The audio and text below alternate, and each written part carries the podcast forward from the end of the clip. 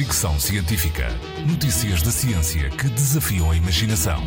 Com Isilda Sanches. A investigação com embriões humanos, além de tecnicamente complexa, é eticamente delicada e regulada legalmente. Mas existe agora um novo campo de pesquisa que contorna algumas dessas questões. Modelos de embriões. Não se trata de embriões humanos, mas de modelos de embriões cultivados em laboratório.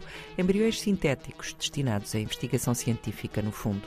Um artigo publicado na revista Nature por uma equipa de investigadores israelitas do Instituto Weizmann dá conta disso mesmo.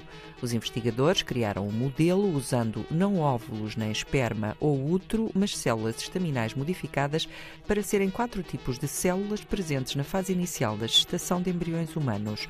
120 destas células foram depois misturadas numa proporção precisa e as células fizeram o resto, agrupando-se numa estrutura semelhante à de um embrião humano placenta, saco vitulínico e bolsa amniótica estavam presentes nestes modelos que foram mantidos até aos 14 dias de gestação. Os autores do estudo reforçam que induzir uma gravidez com estes modelos de embrião, além de impossível, seria ilegal e não ético.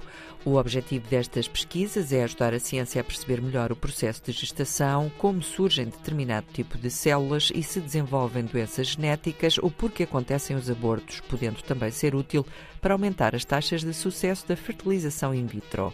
A equipa israelita não é a única a trabalhar neste campo. O primeiro modelo de embrião criado com células estaminais foi anunciado em 2021 e desde então as investigações têm vindo a multiplicar-se.